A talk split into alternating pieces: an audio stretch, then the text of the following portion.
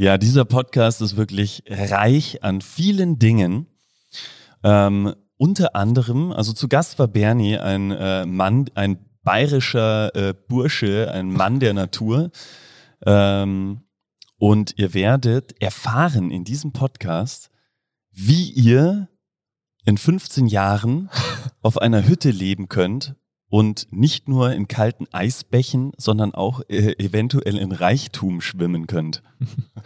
Es ging um äh, Reichtum an sich und jetzt aber nicht auf äh, Durchzug schalten, denn wir haben Reichtum definiert, wir haben herausgefunden oder einfach nochmal klargestellt, dass wir eigentlich schon sehr, sehr reich sind. Wir alle, wie wir da jetzt hier zuhören.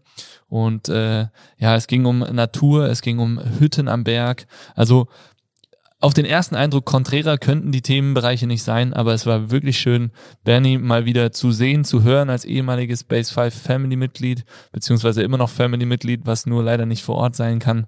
Und äh, war echt eine richtig coole Folge. Wir sind gespannt, wie es euch gefallen hat. Also sagt uns gerne Bescheid. Lasst uns ein paar Sternchen da äh, auf Apple oder Spotify, wenn ihr mehr davon haben möchtet. Und jetzt wünschen wir euch ganz viel Spaß und Freude beim Zuhören. Wenn ihr übrigens noch Fragen habt, schickt uns einfach eine Mail an podcast at base5.at. Viel Spaß! Hallo ihr Raketen und herzlich willkommen zu Base 5 on Air. Phil und ich sprechen jeden Donnerstag mit Menschen über den Base 5 Lifestyle. Wir möchten die Hintergründe der Person kennenlernen und wissen, welche unserer fünf Säulen Movement, Nutrition, Community, Mindset und Sports Sie in Ihren Alltag einbauen. Auch diese Folge wird wieder reich an Tipps, Genussmomenten und tollen Stories, denn heute zu Gast ist ein ehemaliges Base 5 Mitglied, was nun seine Zeit mit Kryptowährung in einsamen Berghütten verbringt. Herzlich willkommen, schön, dass du da bist, Bernie. Ja, servus, hi Phil, hi Dave. Vielen Dank für die Einladung. Freue mich, dass ich mit dabei bin. Bernie, schön, dass du da bist. Äh, es freut mich sehr, dich jetzt hier mal ganz entspannt in dieser Runde äh, endlich mal wieder anzutreffen und ein bisschen zu quatschen. Wir haben ja doch immer mal wieder Austausch, aber für meinen Geschmack viel, viel zu wenig und auch viel zu lang haben wir uns nicht mehr gesehen. Ähm, vielleicht gleich zum Start. Bernie, wie voll ist deine Energierakete jetzt gerade in diesem Moment? Ja, es geht von 0 bis 10, äh, habe ich gelernt. Gell? Also ich würde sagen, äh, aktuell bin ich bei einer 9. Oh, ju, ju, ju, alles klar. Es geht von 0 bis 10, aber 8 gibt's nicht, haben wir Genau. äh, gelernt. Haben wir. Ja, perfekt. Okay, um das. Die 8 ist so nix. 8 ist so nicht gut, nicht schlecht. Da muss man sich schon entscheiden. Aber das hast du jetzt getan mit der 9, also eher an der 10 als an der 7. Definitiv. Wie schaut's bei euch aus? Äh, ich bin bei einer 7. Du, Phil? Ähm, ja, ich würde mir ah, nicht ganz die sieben, die sechs tatsächlich geben, aber ich freue mich sehr auf das, was jetzt kommt. Danke, große Augen, mein Bernie. Äh, intensiv gerade hier, ähm, aber ich bin äh, da fest davon überzeugt, dass das hier ein bombastischer Energiespender sein wird, dieses Gespräch. Ähm, du hast eine neun, hast du dir schon einen Energiespender heute gönnen können oder wie schaut's da aus? Ja, tatsächlich. Ich äh, war heute sogar schon im, im Wald, habe einen kleinen Trailrun gemacht mit dem Hund. Äh, und durch den Wald fließt auch so ein ziemlich kalter Fluss. Und da habe ich mir heute gedacht, äh, machen wir mal Premiere für dieses Jahr, dass wir da baden gehen. Dann habe ich da mich wirklich äh, kurz entkleidet und bin eine Runde schwimmen gegangen am Morgen, äh, so um kurz nach sieben oder so. Äh, und bin deswegen schon hellwach und auch wirklich äh, voller Energie. Ja. Boah, Ah, sehr geil. Einer das- meiner Lieblingsenergiespender, der Bach. wollte gerade sagen, da geht dem David direkt das Herz auf. Wahnsinn. Dieses Strahlen auf einmal in seinem Ja. Gesicht. Wahnsinn. Das hättest du sehen müssen hier. Ja, da habe ich auch schon mal Fotos gesehen, wenn ich mich richtig erinnere. Da, ja. Ja, Nacktfotos. Also sehr, sehr natürliche Fotos, gell? Nackt im Akt. Ja. Sehr schön. Fein. Nee, David, wie schaut's bei dir? Auch schon Energie. Warst du auch schon im Bach heute Morgen? Nee, leider nicht, aber äh, es ist ein äh, schöner ähm, Input, den du mir da gibst, Bernie. Vielleicht schaffe ich es heute noch. Nee, wobei ich glaube, heute schaffe ich es nicht mehr. Aber ähm, mein Energiespender, den ich mir heute gönnen werde, ist das äh, Packen meiner Ski- und Bike-Sachen, um an den Gardasee zu fahren und dann äh, morgen, ab morgen ist Gardasee und Skifahren vorher noch. Alter, wo geht's Skifahren hin? Äh, Am Gardasee? Montebaldo. nee, also zuerst Stubaier Gletscher und dann Ah, fahren wir los. Gut, dass du fragst. Ja, falsche Richtung. Ja, ich habe mir auch gerade überlegt, ich war noch gar nicht am Gardasee. Wasserski. so macht Sashi wäre auch geil. weg. Ja. ja, Phil, warum nur eine 6? Du bist doch sonst immer voll Energie geladen. Boah, du, momentan einfach, äh, ja, eine wilde Zeit. Wir bauen ja hier gerade um und äh, richtig viel Action diesbezüglich. Äh, da muss man sehr, sehr viel entscheiden, zusätzlich zu den ganzen äh, Daily Struggles, die sonst sowieso äh, immer so anstehen. Also ja, einfach tagtäglich äh, entscheidende Entscheidungen, die man treffen muss. Und äh, das zieht auf Mhm. Dauer schon echt ein bisschen Kraft und Energie. Vor allem habe ich es noch nicht geschafft, diese Woche äh, ins Training zu kommen. Das war eigentlich, äh, hat die letzten Wochen sehr gut funktioniert, muss ich sagen. Und äh, hoffe deshalb, dass ich mir heute noch ein bisschen Zeit freischaufeln kann. Und gerade in solchen Momenten ist es aber ja entscheidend auch, sich bewusst Energiespender einzubauen. Hast du korrekt, ne? da dir schon einen bewusst eingebaut oder jetzt in dem Moment? Was überlegt man überlegt, jetzt in ja. diesem Moment? Ähm, nee, bewusst tatsächlich noch nicht. Ich habe äh, hier, wir haben ja, das ist jetzt der zweite Podcast, den wir aufnehmen heute schon, weil der David äh, in Urlaub fährt. Müssen wir ein bisschen vorproduzieren. Ähm, und für mich sind diese Podcasts wirklich Energiespender. Also einfach mal äh, den Laptop auf die Seite zu schieben und jetzt nur reinzuschauen, wie in dem Fall jetzt, weil du online und nicht vor Ort dabei bist, aber nicht irgendwie äh, zu sehen, okay, da rauscht eine E-Mail rein, da kommt eine Nachricht rein, da kommt ein Anruf ein, sondern da ist einfach mal nur dieses Thema jetzt präsent in der nächsten Stunde und das ist für mich definitiv ein Energiespender. Deswegen hatte ich eben schon einen kleinen Energiespender äh, beim Podcast mit der Lena und äh, freue mich auf unser Gespräch jetzt. Ben, ich habe es in der Einleitung schon kurz erwähnt, ehemalig äh, Base 5 Family. Du bist natürlich immer noch Teil der, der Base 5 Family. Ähm, allerdings gab es schon lange keinen Base 5 ex Bernie Meyer Moment mehr, ähm, wo du ja eigentlich bekannt warst für deine Motivation in den Kursen. Was war in sieben Jahren Base 5 Geschichte dein schönster Moment hier bei uns? Gute Frage. Ja, also im Voraus vielleicht ist es schon viel zu lange her, wo wir uns persönlich wieder gesehen haben. Das müssen wir jetzt unbedingt mal nachholen. Also ich, ich hoffe es wirklich, dass ich heuer mal wieder nach Innsbruck komme. Bin ja 2018 weggezogen, aber davor äh, immer treues Base 5 Mitglied. Ja, und puh, es hat extrem viele schöne Momente gegeben. Ähm, ich meine, was mir spontan einfällt, also Phil, du warst fix dabei. Dave, bei dir weiß ich jetzt nicht, aber wisst ihr noch den Wings for Life Run in München? Da haben wir ja als Team quasi wochenlang hintrainiert und dann im Bus rausgefahren. Das war, war mega, mega lustig im Bus schon. Und dann sind wir da natürlich gelaufen und irgendwann äh, ist da, glaube ich, irgend so ein Zaun gebrochen an der Laufstrecke und dann sind ganz viele Schafe auf die Straße gelaufen. Weißt du noch? Und ich glaube, ich glaube sogar Kühe oder so, kann, kannst du dich noch erinnern? Ja. Und dann sind da die tausenden Läufer gelaufen und irgendwie die Schafe links und rechts und war komplettes Chaos. Und das war irgendwie so ein total witziger Moment, äh, wo ich immer, immer mit dem Schmunzeln zurückdenke. Und da sind auch extrem coole Fotos entstanden und so. Und generell glaube ich so, dass dieses Teambuilding und immer auf dem Event hin trainieren und so, das, äh, das war immer mega schön. Ähm, vielleicht das zweites Beispiel noch, was mir immer extrem gefallen hat, äh, waren die Trainings oben auf der Nordkette äh, Freitagabend, glaube ich, wenn ich mich richtig erinnert, äh, Sonnenuntergang anschauen, trainieren, dann gemeinsam runter mit der Gondel. Ja, wir sind dann noch ein, zwei Mal bei euch irgendwo was trinken gegangen in der, in der Base und äh, ja, da kann ich mich auch mal erinnern, da waren wir einmal nach dem Training am Freitag sind wir zu euch und haben ja ein Bier getrunken, zwei, drei, vier und irgendwie sind es immer mehr worden. Und dann bin ich, glaube ich, um, weiß nicht, halb vier nachts ohne Licht komplett angetrunken zu mir nach, nach Sacken damals heimgeradelt an der Kaiser-Jäger-Straße an der Polizeistation schön vorbei und äh, ja, war, war ein schöner Abschluss vom Training, der dann etwas länger geda- gedauert ist äh, oder gegangen ist. Aber ja, ich glaube, viel zu viele schöne Momente, dass ich die alle hier äh, teilen könnte. Aber trotzdem zwei wundervolle Momente, die du jetzt hier schilderst. Äh, Und ähm, ich muss auch sagen, das war was, was mir, wir hatten gestern ja unser siebenjähriges Jubiläum, äh, sieben Jahre Base 5 und jetzt nach zwei Jahren äh, Corona, wo wir so dieses Community-Thema, wo das doch sehr, sehr weit weg war, war jetzt so in den letzten ein, zwei Wochen endlich mal wieder mehr Trubel in der Base und das äh, hat schon wahnsinnig gefehlt. Solche Abende, die du ja jetzt beschreibst, die hatten wir ganz am Anfang ja echt wöchentlich quasi schon nach dem Training noch ein Bier und noch mal ein paar mehr Bier und dann super spät, noch Mucke voll aufgedreht, aus der Base dann doch irgendwann raus. Ähm, also das schreit auf jeden Fall nach, nach, nach mehr Wiederholungen und nach mehr Regelmäßigkeit. Aber ich bin da guter Dinge, dass das Thema auch wieder mehr werden wird in der nächsten Zeit. Und äh, vielleicht. Ja, ich wollte gerade fragen, wie, wie, wie, wie, wie ist es, Phil? Sind die Leute jetzt wieder hungrig auf, auf Partys, sage ich mal, und wieder mehr Community? Oder hast, habt ihr da eine, eine Veränderung festgestellt durch, durch Corona jetzt?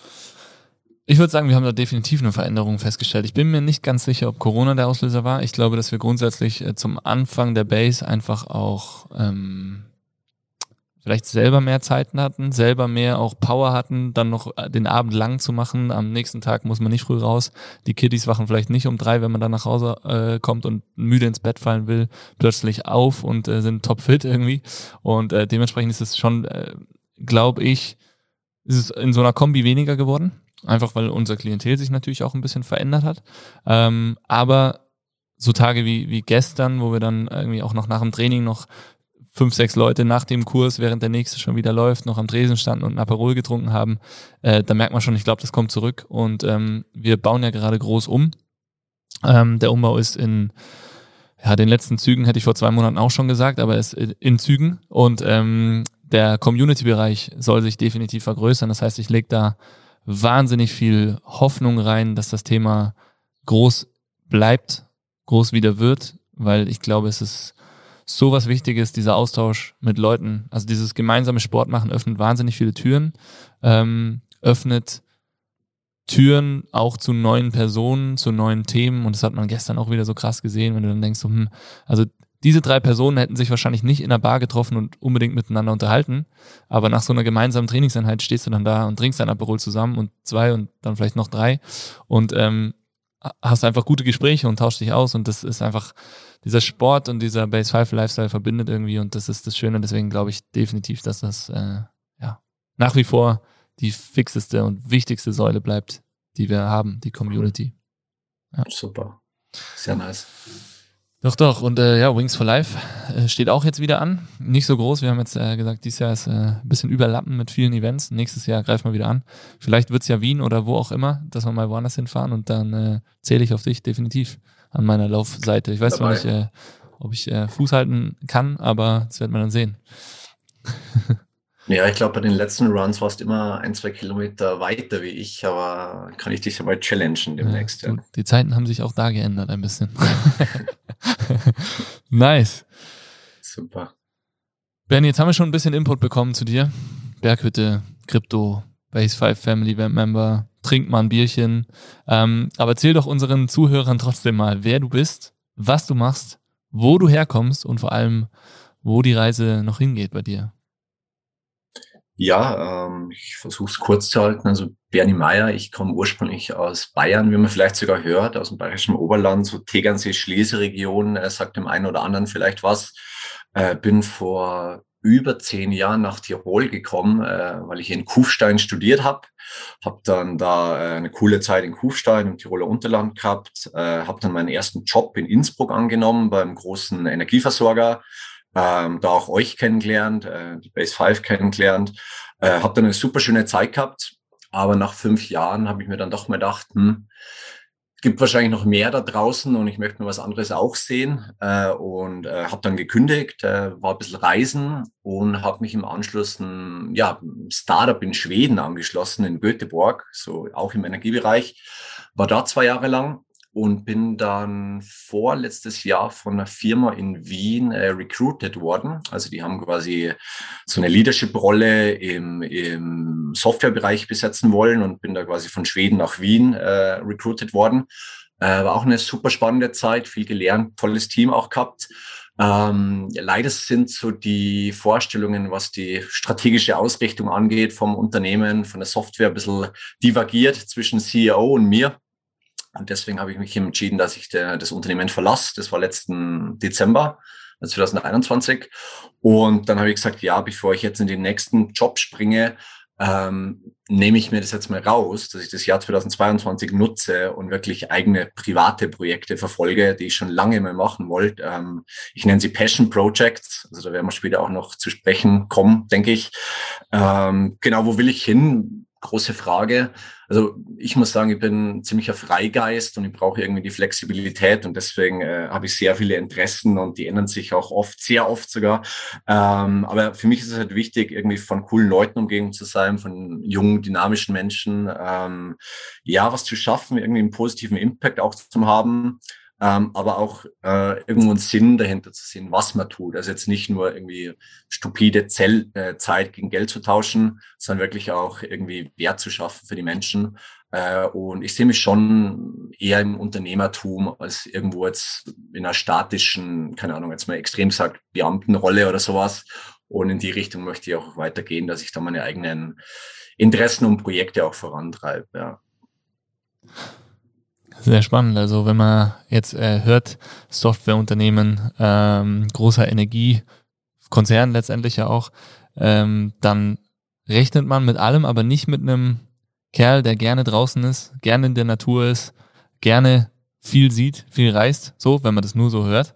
Wenn man dich kennt, wenn man dich sieht, äh, wenn man Geschichten von dir hört und wenn man auch deine Passion für verschiedenste Dinge, die draußen passieren, so mitbekommt, dann weiß man, dass das bei dir eben wirklich absolute Leidenschaft ist, draußen zu sein.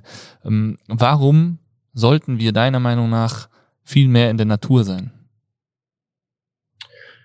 Ja, also wie du gesagt hast, ich meine, ich habe das heute irgendwie, bin ein bisschen biased, weil ich natürlich selbst auch immer sehr gerne draußen bin, Sommer, Winter und so weiter. Und weißt, ich bin ein Mensch, der irgendwie so ein bisschen mit offenen Augen durchs Leben geht und so ein bisschen beobachtet, wie sich die Menschen um uns herum auch verhalten oder wie sich die Gesellschaft auch ein bisschen verändert. Und da gibt es jetzt schon gewisse Dinge, wo ich sage, okay, hm, sehe ich ein bisschen kritisch, wie wir uns als Gesellschaft entwickeln. Und ich denke halt. Was sind, was sind das für Dinge? Jahrzeh ja, also die, die beschreibe ich jetzt gleich vor allem, was jetzt so, so Disconnect, sage ich mal, von der, von der realen Welt angeht oder so Smartphone-Addictions und so weiter und virtuelle Scheinwelten. Weil, weißt du, wir haben die letzten Jahrzehnte haben halt zwei große Megatrends gehabt, meiner Meinung nach. Also der erste ist halt die Urbanisierung, dass halt viele Leute weg vom Land eigentlich in die Städte gezogen sind.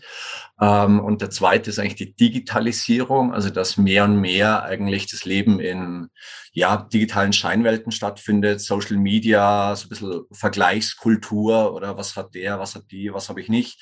Und das, glaube ich, hat schon zum Teil negative Auswirkungen auf die Gesellschaft auch, ähm, weil man einerseits so ein Disconnect zur realen Welt hat, weil halt sehr viel mit, ich sage mal, Filtern gearbeitet wird oder auch äh, sehr viele Vergleiche dauernd stattfinden äh, und viele Leute einfach nicht mehr rauskommen aus der Stadt und halt dann nur noch in Betonwüsten unterwegs sind ohne irgendwie zu wissen, wie, wie eine Blume riecht oder wie man, keine Ahnung, mal wieder am Baum kraxelt oder sowas.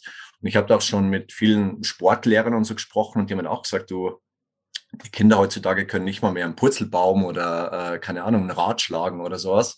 Und ich denke, da müssen wir halt schon als Gesellschaft wieder irgendwo eine Balance finden zwischen Stadtleben, Landleben, aber auch digitalen Welten, in denen wir uns alle täglich bewegen aber auch analogen Offline-Zeiten und wirklich mal rausgehen, Lagerfeuer machen, wandern gehen, Skifahren gehen und ja, einfach mal offline gehen und abschalten. Ich glaube, das ist ganz, ganz wichtig. Ähm, und es ist zwar so ein bisschen ein Tabuthema, aber ich glaube schon, dass mentale Gesundheit ein Riesenthema ist heutzutage, also global gesehen, weil wir haben jetzt eine, eine, eine Pandemie hinter uns, die, die präsent war in allen Medien, aber von mentaler Gesundheit, also dass jetzt äh, Burnout-Raten, Depressionsraten auch sehr stark am Ansteigen sind, das liest man halt nicht so oft. Und ich glaube, dass Zeit in der Natur da einen gewissen Gegenpol und eine gewisse Balance geben kann, damit sich die Leute auch wieder besser fühlen und ausgeglichener sind im täglichen Leben. Und wenn du von Natur redest, was, ähm, was meinst du dann damit? Ist es auch das natürliche Verhalten oder ist es tatsächlich die Zeit im Wald ohne Wege oder, und ohne Handy, wie du sagst, am Lagerfeuer zu verbringen? Ja, gute Frage. Ja, ich denke halt schon, dass man so ein bisschen zu den, ich sag mal, Urinstinkten zurück, wie man vielleicht vor ein paar hundert Jahren auch einfach täglich gelebt hat, dass man mal in den Wald geht, dass man mal über Wiesen spaziert, vielleicht auch mal barfuß unterwegs ist äh, und halt nicht, wie ich vorhin schon gesagt habe, nur innerhalb von Gebäuden sich immer bewegt oder nur in, in Betonwüsten oder sonst was. Ähm, von dem her würde ich schon sagen, also sei es jetzt im Wald, am Berg, am Meer, am See, äh, ja, und durchaus einmal äh, verrückte Dinge machen. Ich meine, du hast es ja anfangs auch angesprochen, David, mal nackt im, ba im Bach schwimmen gehen oder sowas. Das ist richtig cool, oder? Ich meine, da fühlt man sich richtig frei und ähm, voller Energie. Und das würde ich bezeichnen als Zeit in der Natur zu verbringen, ja. Weil es kann ja auch, selbst in Innsbruck, wenn du jetzt sagst, du gehst jetzt durch einen, durch einen Stadtpark oder durch einen, durch einen, oder du, du gehst kurz auf die Hungerburg rauf und äh, gehst da zur, zur, ähm, zur Alm oder sonst was, das ist ja das schon Zeit in der Natur in der Stadt eigentlich. Ähm, aber das hat ihr halt sehr gesegnet in Innsbruck, dass ihr das habt, weil wenn du dort irgendwie in größeren Städten bist, dann brauchst du halt erstmal ein paar Minuten, bis du überhaupt rauskommst ins Grüne. Äh, deshalb ist es so wertvoll, glaube ich, dass wir das, das wieder mehr einbauen in, in unser tägliches Leben. Und du ähm, bist ja auch äh, dabei, dieses, äh, diese Naturerfahrung ähm, zu ermöglichen. Du hast vorher schon deine Passion Projects angesprochen. Eins davon ist äh, Read to Nature. Kannst du äh, erklären, worum es in diesem Projekt geht? Was machst du da und was, was steckt dahinter? Ja, genau. Ja, Read to Nature ist im Endeffekt so ein, ein wachsendes Netzwerk von ähm, einzigartigen Unterkünften in der Natur. Also in der Regel sind es Berghütten oder Almhütten, die wirklich in coolen Locations äh, sind. Also das heißt jetzt in der Nähe vom See, am Berg, in einem schönen Wald und so weiter. Und äh, diese Unterkünfte, die mieten wir an oder wollen wir in Zukunft auch kaufen.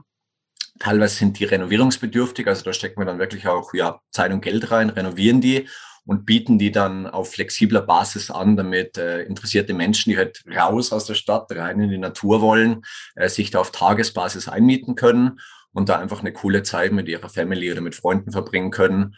Und das Ziel ist eben, dass man sagt, okay, äh, die Leute legen wirklich das Handy mal weg und genießen die Natur komplett isoliert von all dem Trubel aus dem täglichen Leben. Und das ist so unsere Mission von Read to Nature, ja. Du sagst wir, wer ist wir? Ja, meine Freundin ist äh, aktuell noch mit dem Boot, also die unterstützt mich da sehr gut, ähm, was Kundenkommunikation angeht, die ist sehr ähm, designaffin, also was Inneneinrichtungen angeht, ähm, Webdesign, Logos und so Geschichten. Also das ist das so ein bisschen der kreative Kopf bei uns. Also wir sind aktuell zu zweit äh, und haben jetzt eigentlich erst vor ein paar Wochen offiziell gestartet. Ja. Und äh, das sind, wie kann man sich die Hütten vorstellen? Also vielleicht beschreib mal so ein, beschreib mal vielleicht, lehn dich mal zurück, mach mal die Augen zu und beschreib mal den Moment, wenn du zu dieser Berghütte gehst, sie in der Ferne erblickst, die Tür öffnest und wo befindet sich dann was in dieser Hütte, dass man sich so die Dimension ungefähr vorstellen kann. Oder auch vielleicht den Ablauf. Vielleicht kriegst du den Ablauf mit rein. Mhm. Also wir haben halt aktuell haben wir zwei, die man schon anmieten kann. Äh, eine dritte ist Reno Renovierung und ab Herbst haben wir eine vierte. Ich beschreibe mal einfach äh, die zwei, die aktuell verfügbar sind. Das ist das eine, das ist ein ist ein ehemaliges Bienenhaus, das wirklich äh, umfunktioniert wurde zu einer Hütte mit Übernachtungsmöglichkeiten für sechs Leute. Also du gehst halt rein, es ist eine, eine schöne Hecke, also du kannst mit dem Auto relativ nah ranfahren, gehst paar Meter, schaust auf die Kitzbüheler Alpen, ähm, gehst rein in die Hütte, dann sind da mehrere Türen, dann gibt's so kleine Lockboxen, da wo die Gäste eben den Code zugeschickt bekommen. Ja, dann kann man reingehen und sieht halt sofort äh, den alten Holzboden, äh, sieht sofort paar alte Ski äh, an der Wand hängen, äh, schöne, äh, ja, gemachte Betten, sage ich mal, mit Tannendesign und äh, so ein bisschen im Tiroler Stil äh, kleine, nette Hütten. Also man hat alles, was man hat. Alle, alle Hütten haben Strom, Wasser, Kanalisation, also alles, was man braucht, Warmwasser auch, äh, was sehr wichtig ist, was ich gelernt habe. Genau, und dann gibt's in der Regel gibt's so alte Wamsleröfen. Ich weiß nicht, ob ihr die kennt, also diese uralten Öfen, die vielleicht eure Großeltern noch zu Hause stehen haben. Und da ist dann auch ein, äh, ein Haufen Holz nebenbei, dass man dann auch wirklich auch ein Feuer machen kann und richtig schön gemütlich einheizen. Ja, und dann gibt's in der Regel eine schöne Terrasse mit Blick in die Berge, ähm, Grill, wo man ein bisschen grillen kann. Und das Ganze halt umgeben von Natur, wenig Lärm oder gar kein Lärm, würde ich sagen. Und wir haben auch bewusst kein WLAN in den Hütten, ähm, damit die Leute nicht irgendwie auf die Versuchung kommen, da E-Mails zu checken oder sonst was. Also wir sagen eher äh, Eisbaden statt E-Mail und Meditation statt Meetings und solche Geschichten. Ähm, genau, das wäre wär die Hütte eins. Die zweite Hütte ist ein ehemaliges Jägerhaus. Also da hat ein Jäger jahrelang drin gelebt. Der ist dann quasi rausgestorben. Äh, dann war die leer gestanden sehr, sehr lange. Und wir haben uns das dann angenommen, haben die renoviert, super schönes Bad reingebaut. Ähm, du bist komplett äh, am Waldrand, Blick übers Inntal, schöner Garten sogar mit vielen Blumen mit dazu, Hausbank, Südseite, also sehr sonnig. Äh, muss man immer äh, Sonnencreme mitnehmen, wenn man das im Sommer. Genau, und da ist halt eine kleine alte Küche drin mit so, ich glaube, so 50, 60 Jahre alten Eisenpfannen, mit denen man kochen kann und Eier rausbraten kann. Das ist auch ganz cool und halt so alte Tiroler Stuben, wie man sich vorstellt, also alles aus Holz, äh, schöne große Betten, auch also Holz wieder und ein relativ neuer Ofen mit dabei.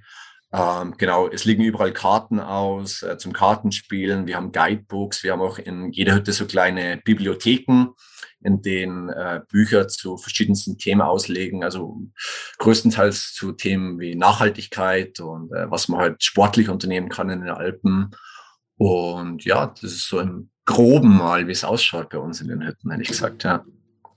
Das klingt auf jeden Fall so, als wäre das definitiv äh, ein, ein oder mehrere Besuche wert.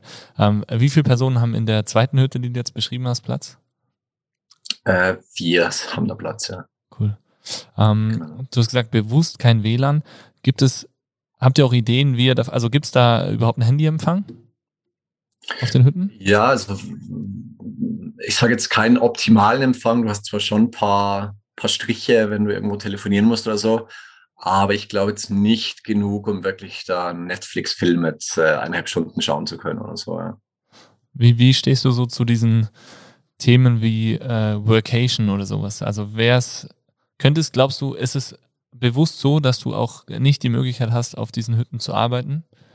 Oder glaubst du, das, könnte das nicht auch noch für manche Leute spannend sein? Dass sie wirklich die Möglichkeit haben, da mal eine Woche, zwei zu sein und aktiv auch zu arbeiten. Also Stichwort Remote funktioniert ja wirklich sehr, sehr gut ähm, für viele. Ähm, birgt auch seine Gefahren, denke ich. Ähm, also ist es bewusst so gewählt, dass du da einfach auch wirklich hingehst und abschaltest. Ja, Stand heute schon. Also wir haben halt quasi gesagt, wir machen so ein bisschen vom, vom Kundenfeedback abhängig. Also wenn jetzt immer mehr Anfragen kommen, hey, ich möchte arbeiten, kann ich meinen Laptop mitnehmen, dann äh, können wir uns vielleicht schon überlegen. Aber bisher ist es wirklich so gewesen, dass uns die Leute immer geschrieben haben nach ihrem Aufenthalt und gesagt haben, boah, cool, so schön, mal runterzukommen, mal nicht aufs Handy zum Schauen, mal wieder ein Buch lesen. Ähm, wir haben sogar mal ein Pärchen gehabt, die haben es irgendwie so schön gefunden, dass der, der Mann seiner Freundin sogar einen, einen Heiratsantrag gemacht hat in der, in der Hütte. Also voll schön. Ähm, der Ansatz von dir ist total valide und glaube ich, wäre auch definitiv eine Nachfrage da. Wobei jetzt mittlerweile auch schon immer mehr so Coworking-Konzepte nicht nur in der Stadt, sondern auch in ländlichen Gebieten aufpoppen. Von dem her muss man da schauen, dass man da nicht irgendwie, keine Ahnung, zu viel äh, Competition da noch sofort hat. Ähm, also wir, wir argumentieren halt oder unsere, wie soll ich sagen, unser Wertversprechen ist halt eher, dass du dich erholst und bewusst abschaltest und ähm, nicht an die Arbeit denken musst, wenn du in der Hütte bist. Aber wie eingangs schon gesagt, ähm, wenn da der Need kommt und die Leute da verstärkt danach fragen, könnte man sich das vielleicht überlegen, ja. Aber was heißt danach fragen? Also du hast gerade gesagt, sie fragen, ob sie einen Laptop mitnehmen dürfen. Gebt, gebt, gebt ihr davor so äh, keine Laptops oder? Nee, nee, sie haben, sie haben jetzt nicht gefragt, ob sie einen Laptop mitnehmen dürfen. Sie, ähm, sie fragen halt, ob es WLAN gibt. Und wenn du sagst, nein, gibt es nicht, dann sagen die, okay, dann nehme ich halt meinen Laptop nicht mit. Ähm, ich weiß es nicht, wenn du einen Hotspot oder sowas machst, wie stark der ist.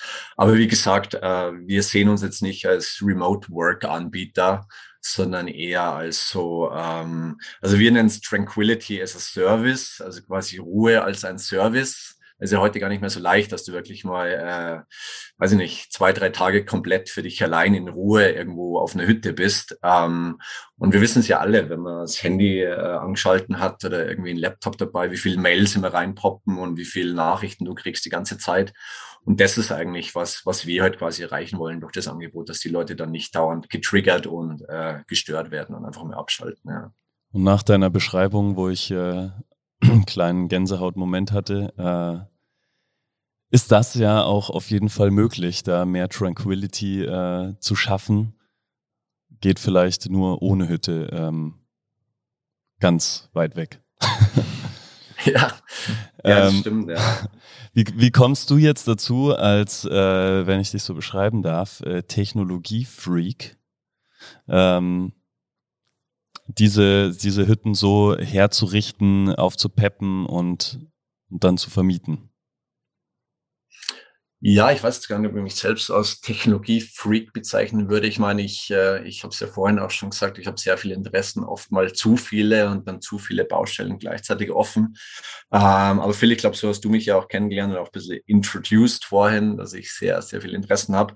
Ähm, ja, das Ding ist, weißt du, ich war halt die letzten Jahre immer in so jungen Technologie-Startups aktiv. Und da merkt man halt schon, da ist ein bisschen der Wachstumsdruck auch da, oder dass du sagst, hey, ihr müsst Umsätze generieren, äh, die Unternehmensbewertung muss rauf, die Investoren erwarten Returns und Wachstum und so weiter. Und das kann halt wirklich ähm, für, für viele Mitarbeiter auch belastend sein. Und ich habe da auch und ich habe da auch wirklich auch schon Fälle gehabt, ähm, wo die Leute auch dann ausgebrannt sind und ähm, wirklich dann auch, ähm, ja, so ein bisschen, ja, psychische Probleme schon fast gekriegt haben.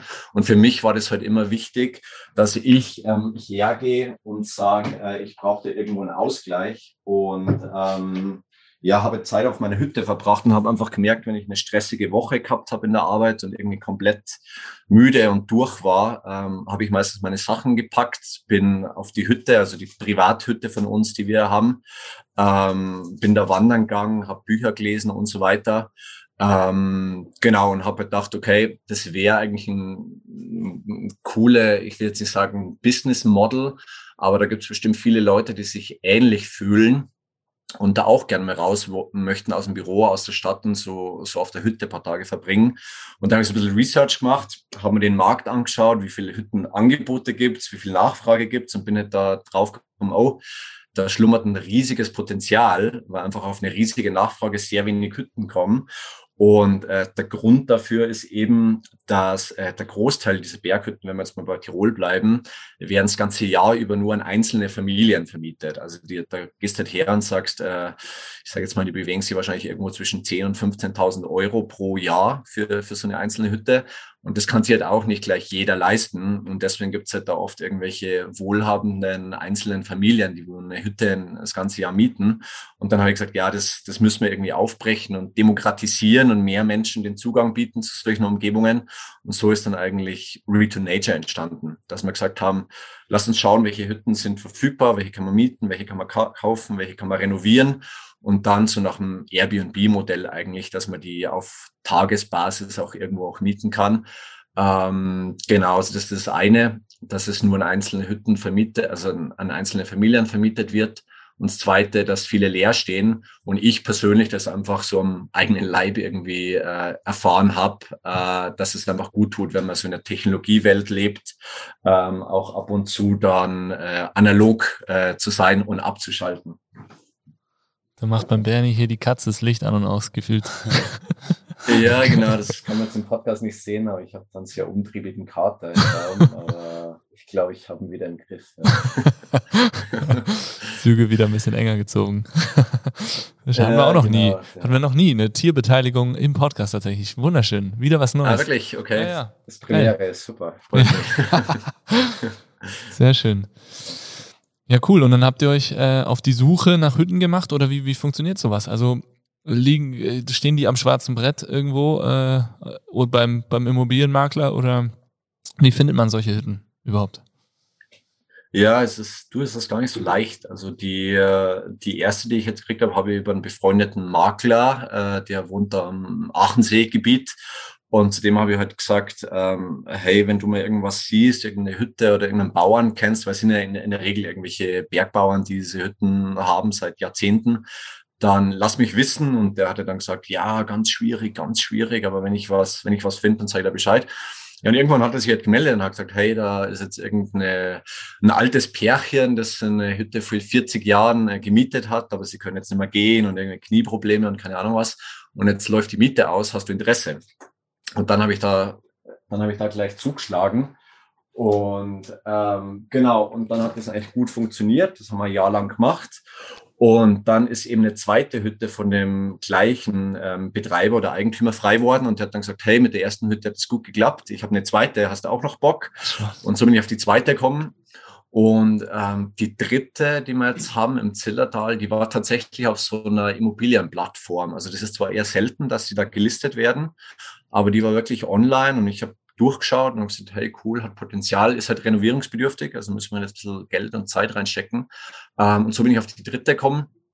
Und wie gesagt, die vierte, die wir jetzt dann in der Steiermark haben, ähm, auch über eine Empfehlung eigentlich. Also da ist sehr viel mit äh, Word of Mouth und Kontakte und da muss man sich so ein bisschen ein Netzwerk auch aufbauen, ja, damit man da rankommt. Das Berghütten-Netzwerk, geil. So Wahnsinn. Habt ihr dann äh, die immer, also Kaufst du die Hütten oder pachtest du die? Ja, ich meine, ich oder wir hatten schon Interesse, sowas zu kaufen, aber das eine ist, dass niemand was hergibt, weil die ja auch wissen, es hat einen Wert, das ist ein, ein knappes Gut, das nicht so oft verfügbar ist äh, und die tendenziell steigen im Wert, deshalb verkauft keiner was. Und wenn jemand was verkauft, äh, halt sehr, sehr teuer, also wirklich unverschämt teuer, muss man schon fast sagen, ähm, genau, und wir fahren eigentlich so ein klassisches Arbitrage-Modell, dass du jetzt sagst, du hast eine fixe monatliche Miete, die du dem Eigentümer zahlst und du musst halt einfach schauen, dass du über deine äh, Vermietung, die du heute halt anbietest auf unserer, auf unserer Plattform, mehr Umsätze generierst, als deine Kosten sind und so bleibt halt quasi äh, ja eine Marge für dich übrig und so gehen wir eigentlich ran, ja. Ähm, jetzt hast du es ja selber, äh, okay, erstmal, erstmal wird die Katze gemaßregelt, glaube ich, hier im Hintergrund. So, ich bin schon da, aber die Katze, die hat jetzt da irgendwie angefangen, Zeitungspapier zu essen. Rausgeschmissen. Okay. Was, jetzt sind wir nur noch, jetzt, da waren wir nur noch drei. Jahren. ja. Ähm, genau, sorry für die Unterbrechung. Ja, alles gut. Ist schuld. Der Kater ist schuld. Das habe ich äh, im ersten Podcast auch noch als mein Ausrede genutzt. Als meine Ausrede für ein Fünfer Energielevel genutzt. Also. Den Kater. Die Katze. Ja. Nee, den Kater. Jetzt, ähm, ja. Im, ein bisschen durcheinander kommen, gell? Nee, nee, alles gut. äh, du hast jetzt ähm, schon gesagt, dass es sehr bereichernd ist, da in der Natur auch mal abzuschalten. Ähm, kann man durch Natur auch tatsächlich nicht nur bereichert, sondern auch reich werden? Und äh, darüber hinaus, ist dir Reichtum überhaupt wichtig? Puh, große Frage. Reich durch Natur. Ich, ich bin jetzt gerade überlegen. Ähm, also durch dein Projekt? Ja, ja. Bist du reich? Ja, ich sage jetzt mal, ich sage jetzt mal, das ist jetzt kein so ein, äh, kein so ein fast-growing Software-Tech-Startup, wo du sagst, du strebst irgendeine Milliardenbewertung an oder sowas. Also das ist absolut nicht das Ziel. Ähm, ich glaube, den Reichtum, den ich jetzt persönlich habe, ist halt, dass ich sehr flexibel bin, dass ich nicht äh, Zeit gegen Geld tauschen muss, weil wenn Leute jetzt irgendwie die Hütte buchen und reinkommen, ist das sehr stark automatisiert und ich muss da eigentlich nicht anwesend sein. Also das ist so Zeitreichtum, hätte ich mal gesagt, äh, was mir persönlich sehr, sehr viel wert ist. Ähm, ja, und Reichtum an sich, also, also ich denke mal, wir sind alle schon ziemlich reich, wenn du anschaust, wo wir leben, oder Zentraleuropa, also äh, Deutschland, Österreich, Schweiz. Äh, wir können äh, Wasser aus der Leitung trinken, wir können in Badeseen schwimmen, die Trinkwasserqualität haben.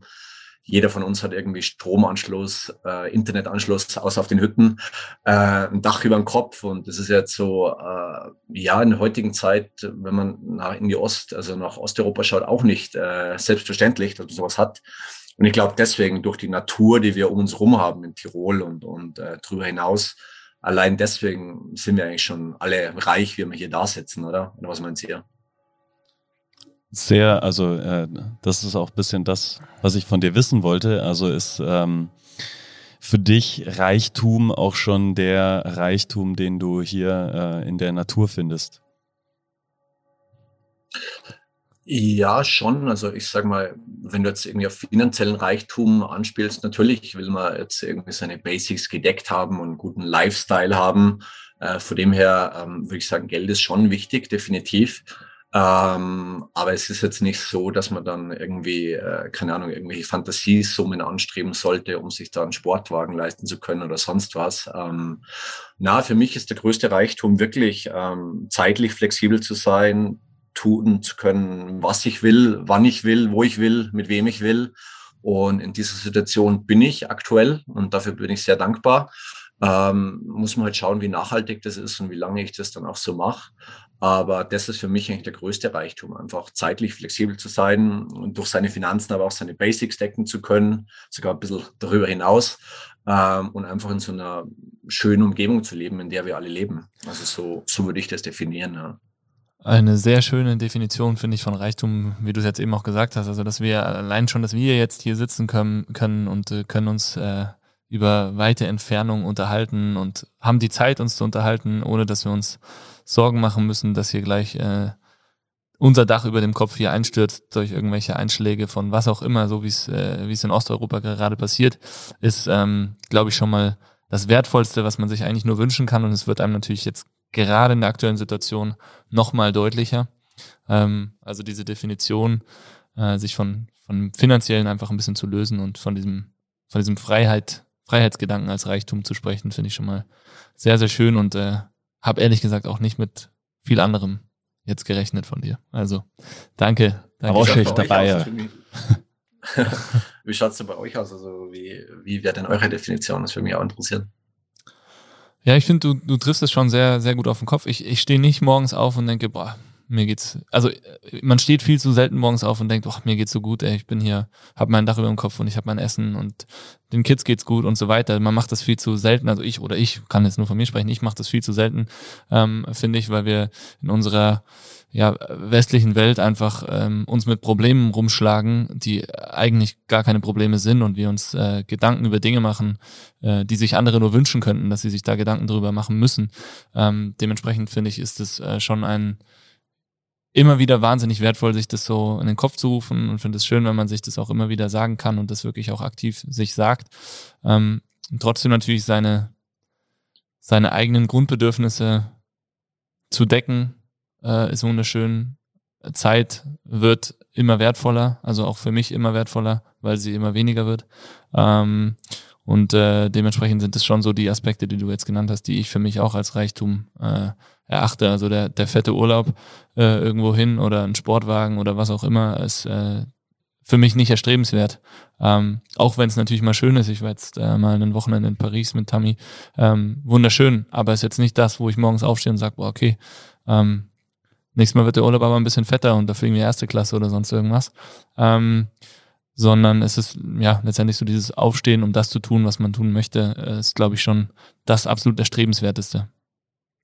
Und bestenfalls, und das machen wir letztendlich auch mit der Base seit sieben Jahren oder auch mit dem Angebot vorher schon, auch wirklich dafür zu sorgen, ähm, und das ist für mich eigentlich auch wahnsinnig wertvoll und auch irgendwie Reichtum, dass man anderen Gutes tun kann, dass man anderen eine gute Zeit ermöglicht, dass man ähm, ja so viel wie man selber kann für andere tut.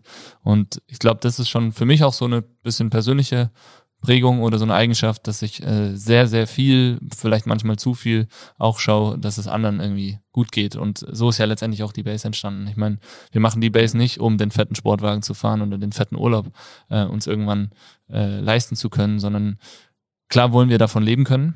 Und dementsprechend ist auch, weil du hast das Druckthema vorhin angesprochen, äh, für alle Seiten ein gewisser Druck immer da, der jetzt gerade auch mit einem mit einem Umbau äh, nicht weniger groß wird.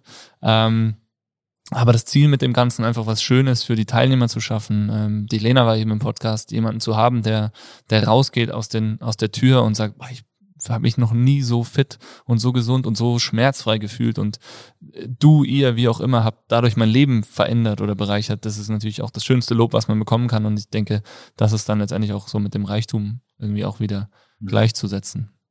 Ja. ja, schön. Ja, und ich denke auch, wenn du Wert schaffst, Phil, oder dann, dann ist Geld eigentlich ein schönes Nebenprodukt, das automatisch entsteht, wenn die Leute das wertschätzen, welchen Service du ihnen bietest oder so. So sehe ich halt. Also, ja. So sollte genau. es, so sollte es sein, natürlich, ja. Genau. Ja. Ach, was Perfekt. sind wir alle reich. Ja. Steinreich. Sehr. So ist es. Ähm, jetzt auf, ähm, du hast äh, vorher erwähnt, du hast zwei Passion-Projekte. Ähm, wenn man auf dein zweites Passion-Projekt schaut, steht direkt auf der ähm, Website, auf dem Startbildschirm quasi, ähm, exponentielles Investieren.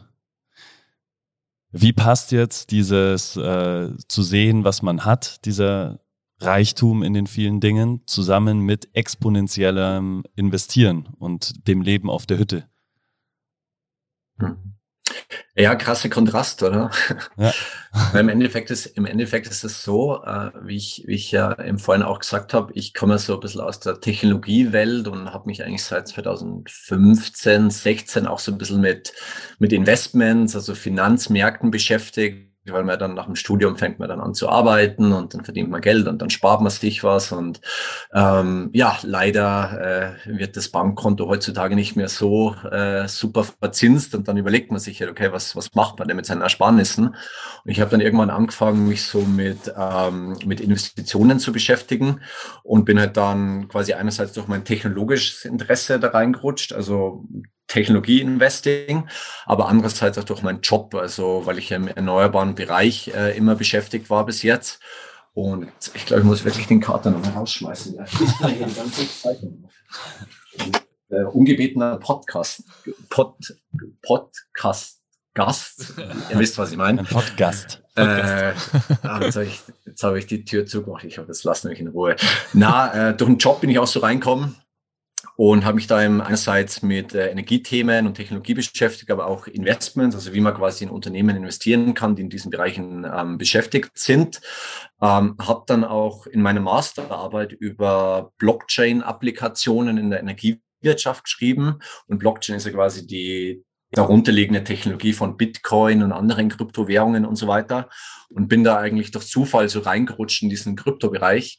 Ähm, ja, und habe dann rausgefunden, da kann man investieren und äh, irgendwie Euros gegen Bitcoins tauschen und so weiter.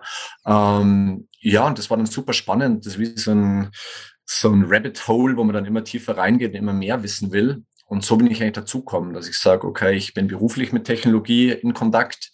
Äh, ich möchte äh, von der finanziellen, privaten Seite her da irgendwo partizipieren bei den ähm, Entwicklungen, die aktuell stattfinden. Ähm, brauche aber natürlich auch als Ausgleich immer die Zeit in der Natur und auf der Hütte. Und deswegen sind es eigentlich so Dinge, die ich jahrelang jetzt privat sowieso gemacht habe. Also einerseits investieren und Technologieunternehmen und, und Kryptowährungen, aber auch sich eine Auszeit gönnen, auf die Hütte gehen, wandern, sporteln und so weiter. Und will halt jetzt diese zwei privaten Interessen eigentlich dieses Jahr, ja, aus, aus zwei Passion Projects irgendwo auch kommerzialisieren, dass man sagt, ähm, für mich funktioniert das sehr, sehr gut. Einerseits die Hütten, aber andererseits auch die Investments. Und ähm, diese Erfahrungen oder dieses Know-how möchte ich jetzt auch gern mehreren Menschen zugänglich machen und auch teilen. Und so ist eigentlich dieser, ja, vielleicht etwas verrückte Kontrast zwischen Berghütten und exponentiellen äh, Investieren zustande kommen. Und vielleicht ganz kurz zum Abschluss noch die Definition, warum exponentielles Ex ähm, Investieren weil es gibt halt Hunderttausende von verschiedenen Unternehmen, Aktien, Kryptowährungen und so weiter. Aber ich habe mich halt auf die ähm, konzentriert, die eigentlich überdurchschnittlich schnell wachsen. Und teilweise ist das Wachstum dieser Technologien halt so groß und so schnell, dass man das durchaus als exponentielles Wachstum bezeichnen kann. Und das ist jetzt so ein bisschen so ein catchy Title, wenn man sagt Exponential Investing. Da geht es halt nicht um irgendwie zehn Prozent äh, Profite, sondern eher um mehrere hundert oder bis zu tausend Prozent Profite über einen langen Zeitraum. Und deswegen habe ich den Titel oder den Online-Kurs auch Exponential Investing genannt. Ja. Das heißt, du, ähm, du äh ja, also du bietest Workshops an oder äh, investierst du für, also für andere Leute? Oder macht das dann Nein, jeder selber? Ups. Äh, nee, im Endeffekt ist ja, Kopfhörer ja, nee, im Ende, ja, na, ist schon, ist schon da wieder. Im Endeffekt ist es so, ähm, dass ich das ganze Know-how, das ich jetzt 2015, 16 aufgebaut habe, ähm, in einen Kurs zusammengefasst habe, also in einem Online-Education-Kurs, den du halt kaufen kannst, on demand auch abfragen, wo halt wirklich erklärt wird, okay, welche, welche Anlagenklassen gibt's denn überhaupt? Also in was kann man denn überhaupt investieren? Warum sollte man denn investieren? Dann beschreibe ich eben ähm, sechs exponentielle Technologien. Also in meinem Fall ist es ähm, Climate Tech, also alles, was mit Klimawandelanpassung zu tun hat. Ähm, Blockchain und Krypto, Gene Editing, also Gene Editierung, Artificial Intelligence, äh, digitale Plattformen und Edge Computing. Das sind nicht alles Bereiche, in denen ich irgendwo äh, zum Teil beruflich zu tun hatte, aber auch mich im Rahmen meiner Investments beschäftigt habe. Und ich habe da wirklich auch ja, gute Referenzen. Also ich, ich teile da auch mein persönliches Portfolio in dem Kurs und sage den Leuten, in was ich investiere ähm, und habe da auch sehr, sehr gute Returns gemacht die letzten Jahre. Und im Endeffekt soll das einfach ein Kurs sein für Leute, den sie on demand machen können und dann eben einerseits über äh, Anlageklassen lernen, über Technologie lernen, aber dann auch ähm, lernen, wie man zum Beispiel Unternehmen oder Kryptowährungen bewertet. Also ist, eine, ist ein Unternehmen teuer, ist es billig, ist es überkauft, ist es, ist es überverkauft, ähm, welche Indikatoren gibt's, welche Chartanalysen kann man machen etc um da nicht komplett im Blindflug unterwegs zu sein. Und diese drei Hauptbereiche decke ich eben ab in dem Bereich, äh, sind in dem Kurs. Wie gesagt, äh, allgemeine Anlageklassen, exponentielle Technologien und dann die entsprechenden Tools und Werkzeuge, um dann auch ähm, die Anlageklassen bewerten zu können und die richtigen Entscheidungen zu treffen. Ja. Ist, ähm, ist Blockchain-Technologie nachhaltig? Man hat ja mal so ähm, das mal gehört, dass äh, Bitcoin zum Beispiel, was jetzt so das bekannteste ist, ähm, unfassbar viel Energie auch verbraucht für, äh, für das Meinen äh, von, diesen, von diesen Bitcoins. Ähm, gibt es da, also ist es auch Teil von dem, was du machst, das so äh, dahinter zu blicken, äh, ob, ob sowas ja nicht dann im Endeffekt auch die Natur kaputt macht, in der du dann deinen Ausgleich suchst? Mhm. Ja, das ist ein, ist ein valides Argument, definitiv. Und das ist halt immer wieder ähm, so ein bisschen ein Argument der, der Bitcoin-Gegner in dem Sinn. Aber ich kann dir da ganz interessante Insights geben, dass es eigentlich nicht so wirklich stimmt, was da argumentiert wird. Weil das eine ist eben, wenn du dir halt die, den ganzen Energieverbrauch von der traditionellen äh, Finanzbranche anschaust, also was Banken, äh, was Banken Strom brauchen, die ganzen fetten Tower, die irgendwie beleuchtet, beheizt werden müssen, äh, die Datencenter, wo alle Daten gespeichert werden, auch diese ähm, High-Frequency-Trader, die im Keller der Wall Street stehen, die irgendwie im Millisekundenbereich Aktien hin und her traden, die brauchen alle extrem viel Strom und verglichen zu dem, was die ganze Finanzindustrie braucht und was Bitcoin braucht, ist das eigentlich relativ gering. Und das Interessante ist auch, was du gerade angesprochen hast mit den Mining. Mining ist im Endeffekt ähm, ein Anreiz, dass du Bitcoins da erzeugst, wo der Strom am günstigsten ist. Und wenn man sich die letzten Jahre anschaut, wie sich die ähm, Cost Curves, also die Kostenentwicklungen verschiedener Energieformen entwickelt haben, dann kommt man relativ schnell dran, drauf, dass Solar- und Windenergie die letzten Jahre extrem günstig worden ist und in manchen Ländern sogar schon billiger ist als fossile Energien wie jetzt Kohle, Öl oder Gas. Und jetzt gibt es ähm, viele Länder, die quasi Bitcoin-Mining nutzen, um ihre günstige Energie sinnvoll zu nutzen, die sie eigentlich im Überfluss haben. Also da gibt es zwei Beispiele. Einerseits äh, Island, die haben extrem viel Geothermie-Energie, also weil die vulkanisch sind und so weiter. Und es ist ja ein sehr kleines Land, also sehr wenige Bewohner und die haben viel zu viel Energie, also die wissen gar nicht, wohin mit der Energie. Und da haben sich jetzt zum Beispiel viele Bitcoin-Miner angesiedelt, die dann sagen, hey, die haben so viel Energie auf Island, das ist grüner Strom, es ist saubillig, ähm, da meinen wir Bitcoin. Also da wird eigentlich saubere Energie ähm, sinnvoll genutzt, indem man halt sagt, okay, man speichert Energie und Zeit in Form von einer digitalen Währung, Bitcoin, die man dann eigentlich global gesehen handeln und verkaufen kann. Also im Endeffekt wandeln die erneuerbare Energie, die im Überfluss vorhanden ist, in eine digitale Währung um, die sie dann verkaufen und dadurch halt Gewinne erzielen.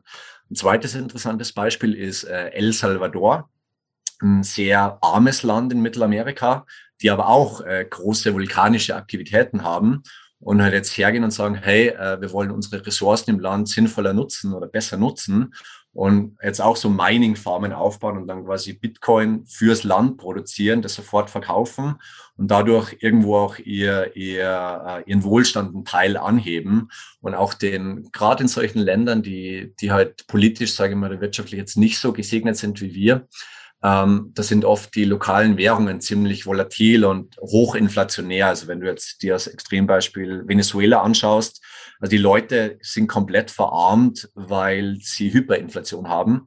Und da kann halt Bitcoin zum Beispiel als ein, ein Wertspeicher auch agieren, dass man sagt, anstatt dass du jetzt immer diese crappy Local Currency verwendest, kannst du diese, diese lokale Währung sofort in eine Kryptowährung umwandeln, die dann den Wert hält, ist auch volatil natürlich, aber verglichen mit dieser äh, ja, schlechten lokalen Währung kann es eigentlich zum Werterhalt oder im optimalen Fall sogar zu einer Wertsteigerung ähm, oder Wohlstandssteigerung der lokalen Bevölkerung führen. Also das sind nur mal so zwei, zwei Beispiele. Und vielleicht das letzte noch zum Abschluss wenn du dir die Landkarte der Welt anschaust und wo die sonnigsten ähm, Bereiche der Welt sind, also wo meistens Sonne einstrahlt, dann sind das auch gleichzeitig die ärmsten Länder, also Subsahara, Afrika und so weiter. Und in diesen Ländern äh, ist es eigentlich am attraktivsten, Solarenergie zum Nutzen. Und das heißt, dort ist Solarenergie am attraktivsten, am günstigsten. Und das bedeutet, dass diese Länder in Zukunft vielleicht sogar zu den größten Bitcoin-Minern werden, um ihre Solarenergie in Kryptowährungen zu wandeln äh, und dadurch auch ihren Wohlstand ein Stück weit erhöhen. Also ist eine, eine ganz spannende Konstellation, finde ich, dass man sagt, okay, Bitcoin könnte Entwicklungsländern helfen, so ein bisschen aus der Armut zu kommen. Super spannend und es klingt aber auch gleichzeitig, wenn du das jetzt erklärst, ähm, sehr, sehr einfach. Also macht da äh, Kryptowährung, wo Energie günstig ist und äh, nachhaltig wenn man jetzt aber selber davor steht, ähm, da sich vielleicht näher mit auseinanderzusetzen, also äh, wir haben das alle, glaube ich, selber auch schon so ein bisschen äh, probiert, dann äh, ist es doch sehr, sehr komplex, überhaupt mal zu verstehen, was, was da dahinter steckt und ähm, wie das alles funktioniert und was tut man da jetzt gerade sein Geld eigentlich rein. Wie, wie kommt es dazu, dass du und wie kam es dazu, dass du jetzt äh, darin Online-Workshops anbietest? Ähm, ja, im Endeffekt, weil ich halt denke, okay, ich habe dann einen relativ guten Track Record, ich habe die Masterarbeit drüber geschrieben, ich beschäftige mich jetzt fünf, sechs Jahre mit dem Thema. Und ähm, ich weiß, Phil, wir haben auch immer wieder gequatscht mal über das Thema. Und ich habe jetzt schon so ein bisschen bisschen das Gefühl, äh, ohne da jetzt irgendwie, äh, wie soll ich sagen, arrogant zu sein, dass ich mich ein bisschen aus, auskenne in dem Bereich und warum dieses, dieses, dieses Wissen auch nicht teilen, oder? Ähm, und da ich ja äh, dieses Jahr, wie gesagt, äh, meinen eigenen privaten Projekten nachgehen will, ähm, habe ich gesagt, weißt du was, das setze ich jetzt mal hin, äh, mache eine coole Präsentation, schreibe alles zusammen, was ich weiß und biete es einfach als digitales Produkt an. Ähm, und wer Bock drauf hat, äh, kann, kann das gerne konsumieren und äh, lernen. Und wenn ich da dem einen oder anderen hilf, äh, sein, seine Kaufkraft zu sichern oder äh, etwas mehr Wohlstand und noch mehr Reichtum, als wir eh schon haben, in sein Leben zu bringen, ähm, dann habe ich da meine Mission irgendwo auch erfüllt. Ja. Wie läuft, wie läuft dieser Online-Kurs ab? Also du hast, du hast gesagt, er ist on demand verfügbar, gell? das heißt nicht live, kann man, hat man trotzdem mit dir irgendwie in einer gewissen Art und Weise Austausch und wie lang ähm, oder wie viel Zeit plant man, wie viele Stunden Videomaterial sind es? Mhm. Ähm, also es sind zwölf Module, ähm, 150 Lessons, also jede Lesson dauert so zwei, drei, vier Minuten, hätte ich gesagt. Ähm, und man hat auch optional die Möglichkeit, so One-on-One-Coaching-Sessions zu buchen mit mir. Also man sagt, hey, ich habe jetzt da irgendwas nicht verstanden in dem Bereich, ähm, kann man da kurz telefonieren. Ähm, genau das ist auch möglich. Und vom Gesamtaufwand von den Stunden hätte ich gesagt, irgendwo so zwischen weiß nicht, ich jetzt gesagt, acht bis zehn Stunden hat man Videomaterial. Also es gibt halt dann auch noch ähm, related Links und additional resources, also dass man noch mehr nachlesen kann, wenn man, wenn man sich jetzt für ein Thema noch mehr interessiert. Ähm, es gibt auch so äh, Questionnaires nach jedem Modul, wo man dann sein Wissen so ein bisschen prüfen kann, hat man es verstanden oder nicht.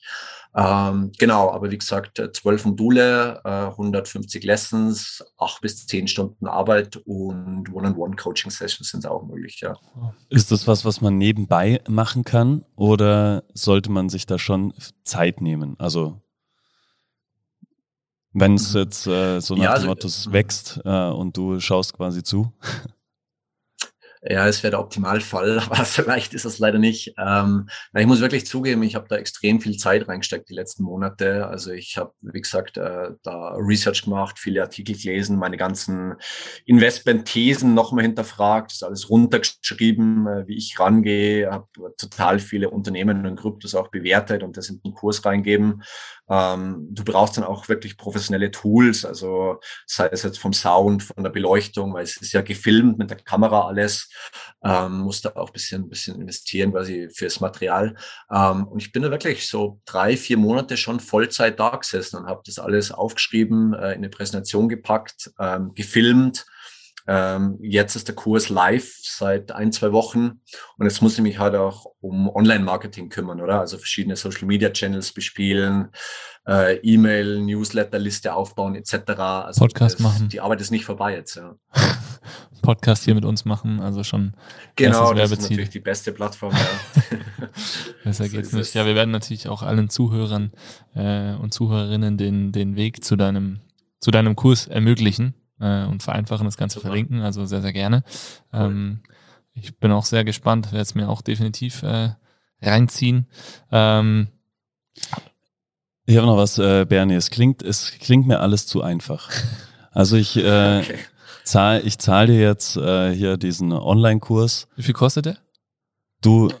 Äh, es gibt äh, verschiedene Optionen, sage ich mal. Also standardmäßig sind es 397 Dollar. Es gibt da auch so eine äh, Part-Time-Payment-Geschichte, wo man einfach 45 Dollar pro Monat zahlt, damit man es quasi auf mehrere Monate verteilt, diese Summe, ja. Genau. Also ich zahle dir dieses Geld, du machst die, die ganze, den ganzen Aber Research. Und ähm, ich habe dann äh, kann ich quasi zuschauen, wie mein Geld exponentiell wächst und mir dann eine Hütte bei dir auch noch äh, mieten. Das ist, ja, das wäre eine perfekte Wo ist der Haken? Naja, also das ist jetzt, äh, du, ich, ich bin da wirklich immer transparent und sage, das ist jetzt äh, kein Get-Rich-Quick-Scheme, wie es so viele da draußen gibt, weißt du, ich weiß nicht, ähm, ihr kennt es vielleicht von YouTube oder wenn ihr irgendwo ein Video anschaut und diese Business-Coaches am Anfang kommen und ihr versprechen, in einem Monat bist du Millionär, wenn du dieser Strategie folgst und lauter so Bullshit. Also ähm, du musst schon wirklich auch deine Hausaufgaben machen und das auch umsetzen, was ich sage. Aber das heißt jetzt nicht, dass du, dass du dann automatisch reich oder zum Millionär wirst. Ähm, Gerade was jetzt Timing angeht. Also aktuell ist es so, dass die Märkte relativ äh, choppy sind und dass jetzt eher mal runtergeht. Aber wenn du halt einen, einen langfristigen Investmenthorizont hast, ich sage jetzt mal zehn, äh, also fünf, zehn, 15 Jahre, dann kannst du da extreme Renditen anschauen. Also wenn du dir anschaust, wo jetzt Tesla vor zehn Jahren war oder Google oder Apple oder Salesforce oder Amazon, also wenn du vor zehn Jahren eingestiegen wärst, hättest du dein, dein Geld jetzt verzehnfacht, verfünfzehnfacht. Ähm, und so musst du halt da reingehen und sagen, okay, du schaust dir die Metrics an, du schaust dir die Unternehmen an, du schaust dir die Industrie an, wie es Potenzial ist. Ähm, und dann, wenn du lang genug äh, genugen Atem hast, dann kannst du da durchaus sehr, sehr attraktive Renditen erzielen. Ja. Also da gibt es eigentlich keinen Haken, Dave. Also ist es nach wie vor, ja gut, also es, äh, der Haken ist quasi, äh, es geht nicht von allein. Mhm. Oder? Meinst du, jetzt, meinst du jetzt für dich als individueller Investor oder? Ja, oder äh, jemand, der hier gerade zuhört. Also der Haken ist der, dass man natürlich die richtigen Schlüsse aus seiner Education ziehen muss und dann dementsprechend auch zur richtigen Zeit die richtigen Käufe tätigt. Und äh, also du gibst nicht vor, was man kaufen und was man nicht kaufen soll, sondern du bringst einem bei, wie man bewerten kann, äh, was man kaufen möchte oder was man analysiert für sich selber, wie man es genau. für sich selber analysiert, ob es Sinn macht zu kaufen oder nicht. Genau, im Endeffekt von den Basics kannst du halt entscheiden, will ich in Aktien, will ich in Krypto, will ich in, keine Ahnung, Immobilien gehen. Und dann kannst du sagen, okay, welche Bereiche sind denn Wachstumsbereiche? Ähm, und da kannst du sagen, okay, erneuerbare Energien sind super wichtig. Welche Unternehmen gibt es im erneuerbaren Energienbereich? Wie bewerte ich die? Sind die überbewertet, unterbewertet? Äh, wie ist die Gesamtmarktsituation? Macht Sinn, jetzt reinzugehen oder soll ich noch ein bisschen warten? Auch Risikomanagement, dass du sagst, du sollst nicht all dein Geld auf einmal äh, reinhauen, sondern immer Stück für Stück eher. Ähm, das sind dann einfach so Techniken und Prinzipien, die ich da vermittel. Ähm, und dann, sage ich mal, bist du wahrscheinlich ja 90 Prozent aller allen anderen Investoren voraus, ähm, was was deine Skills angeht. Ja. Das heißt, äh, es ist möglich, dass ich in 15 Jahren als Kryptomillionär auf einer Hütte lebe? Ja, durchaus. Es kommt halt auf dein Startkapital drauf an, oder? Also was du jetzt zur Verfügung hast und äh, wie sich entwickelt. Also ich will, ich will dir da jetzt keine Versprechen machen, Dave, aber auf jeden Fall äh, ist es, äh, wie soll ich sagen, realistischer, als wie wenn du dein Geld nur auf der Bank rumliegen lässt und das jetzt aktuell durch die Inflation sogar noch weniger wert wird, ähm, sollte man sich da schon Gedanken machen, irgendwo ähm, auch ein bisschen zu diversifizieren, was, was, sein, äh, was sein, sein Vermögen angeht. Ja.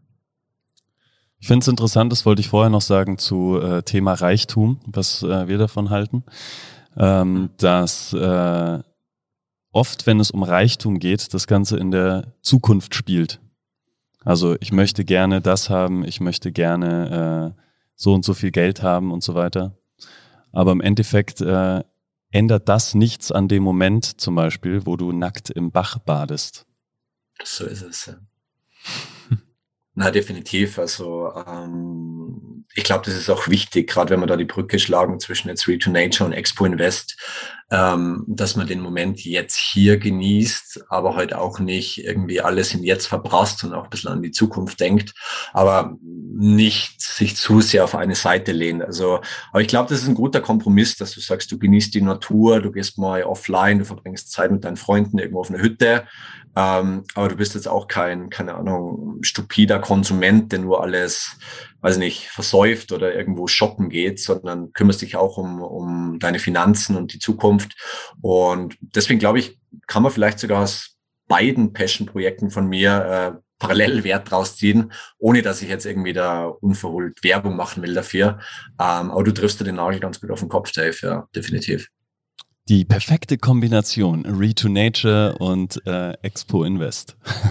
Dass du eine gute Werbestimme hast, du, das muss man echt überlegen. Kannst Werbebranche. Ja, also. gerne. Also ja, genau.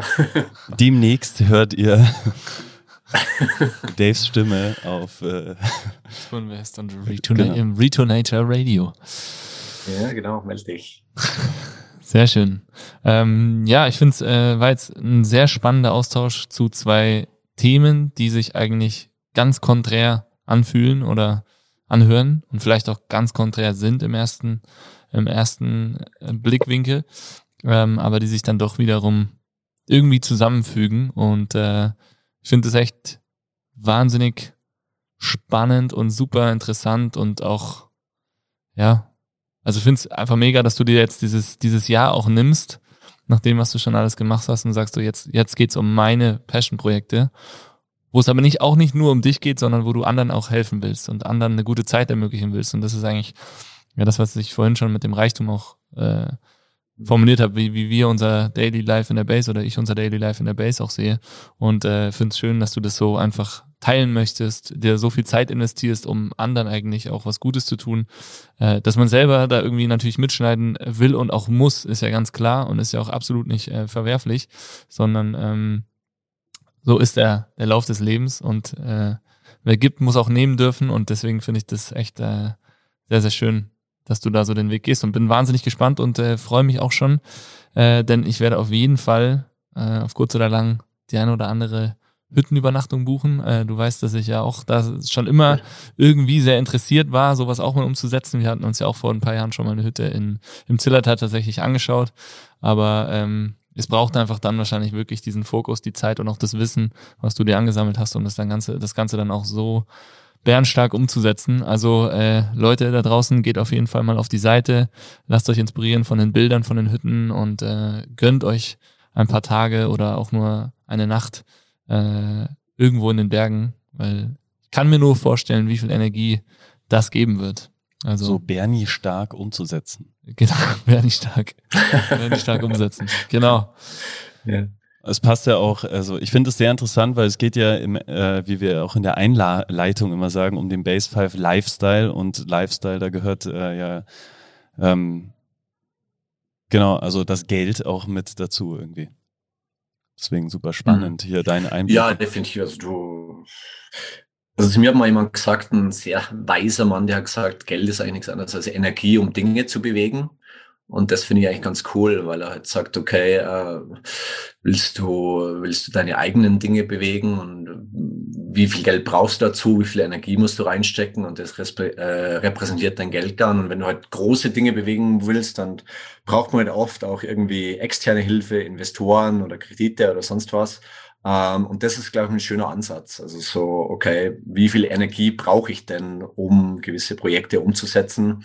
Und Geld ist eigentlich dann nur ein Mittel zum Zweck, um das eigentlich zu realisieren. Ja. Ich finde es richtig ja. gut, dass du das jetzt sagst. Ich habe mir den Satz auch gerade aufgeschrieben und der erinnert mich sehr stark an das, was wir hier gerade machen. Wir hatten ja gestern auch mit dem, mit der, äh, mit dem siebenjährigen Jubiläum die ein oder andere Führung durch unseren äh, Rohbau. Und man muss vielleicht, dass du es dir jetzt auch oder da draußen kurz vorstellen könntest, unser Vermieter äh, hat hier sein, die Hälfte seines Hotels quasi die nagelneuen Hotelzimmer rausgerissen. Das wird alles ähm, Büroräumlichkeiten der Universität Innsbruck. Ähm, der hat ein fünfstöckiges Gebäude unterkellert, um uns diesen Platz zur Verfügung zu stellen, dass wir dort uns dementsprechend weiterentwickeln können. Und ich werde immer wieder nach dem Grund gefragt und warum macht er das und warum macht er das für dich und warum macht er das für euch? Und ja, der wird schon, der wird das schon alles länger mal breiter am Ende des Tages irgendwie auf sein äh, Konto im Sinne von Geld verbuchen.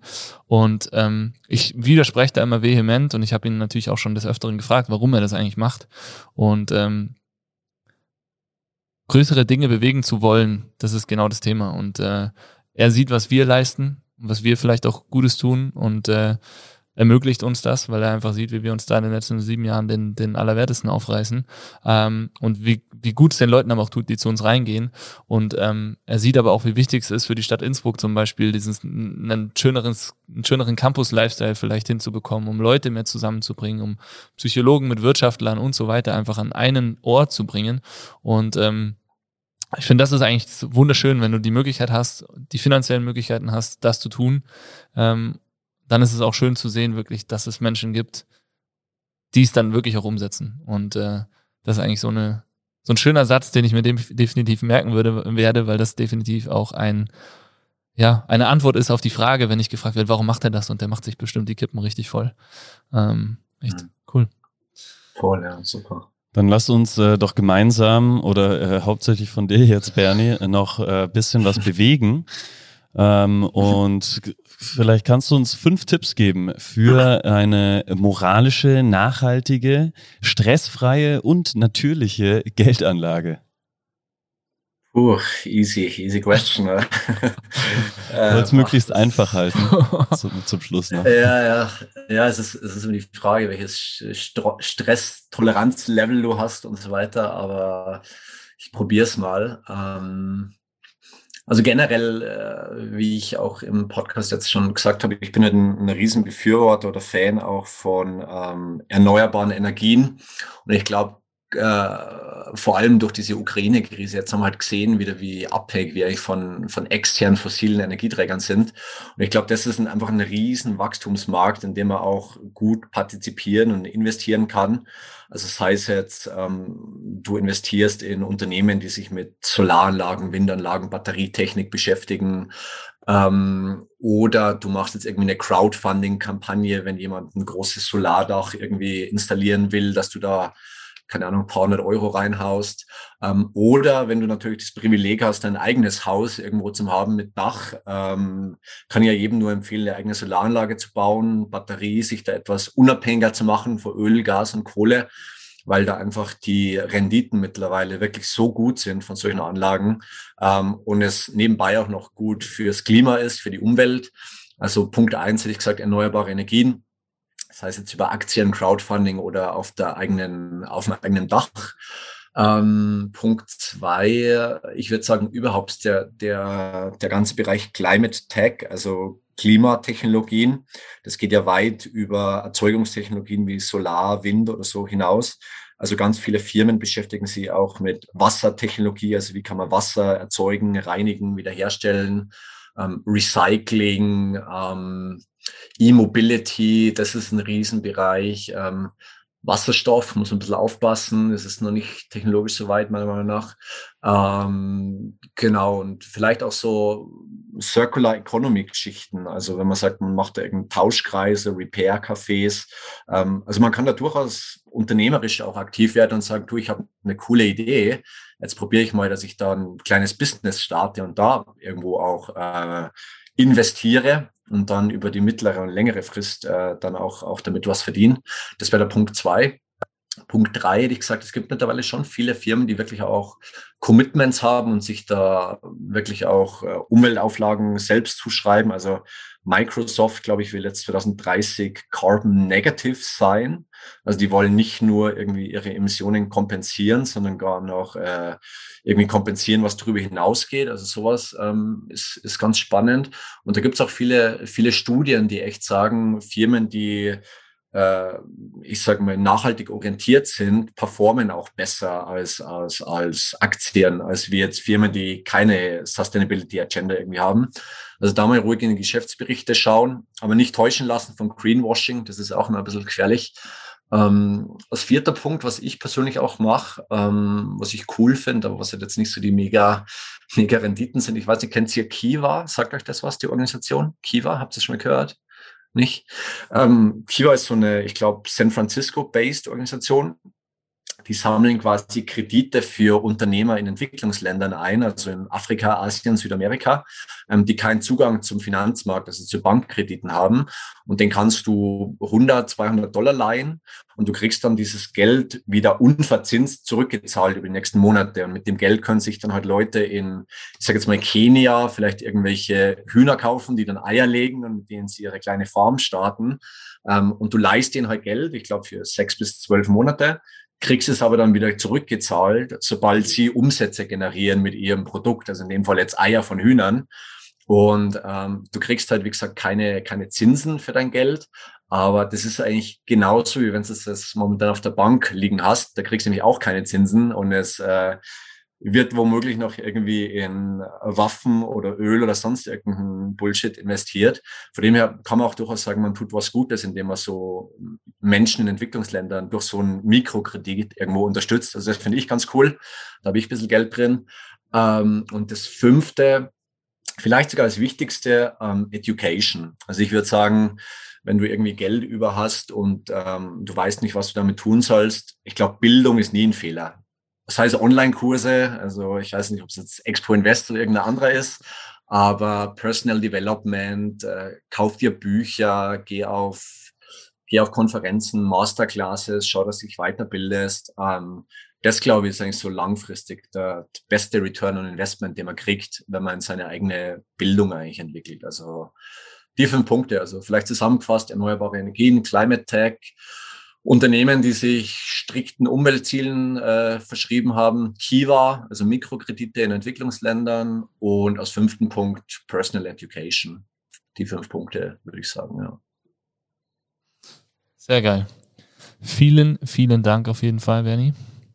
War wahnsinnig spannend und äh, ich kann es nicht erwarten, dass wir endlich mal wieder auf ein Bierchen gehen und es, äh, einfach das ja, Gespräch weiterführen. Zeit, also melde ja, dich ja. jederzeit. Äh, mhm. So würde uns freuen und ansonsten treffen wir uns auf einer Hütte. Ähm, Sehr gerne. Dann würde ich sagen, wir gehen direkt auf Expo Invest und auf Read to Nature, buchen eine Hütte, ziehen uns vorher noch ein bisschen deine Education rein und äh, ja, genießen, genießen die Zeit und äh, jodeln jetzt in die Welt hinaus.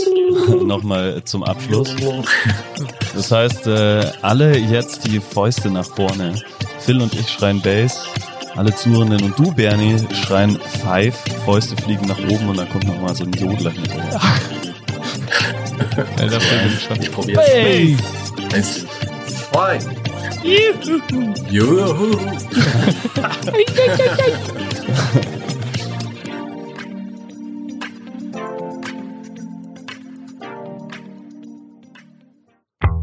Dieser Podcast wird produziert von Stokesix.com.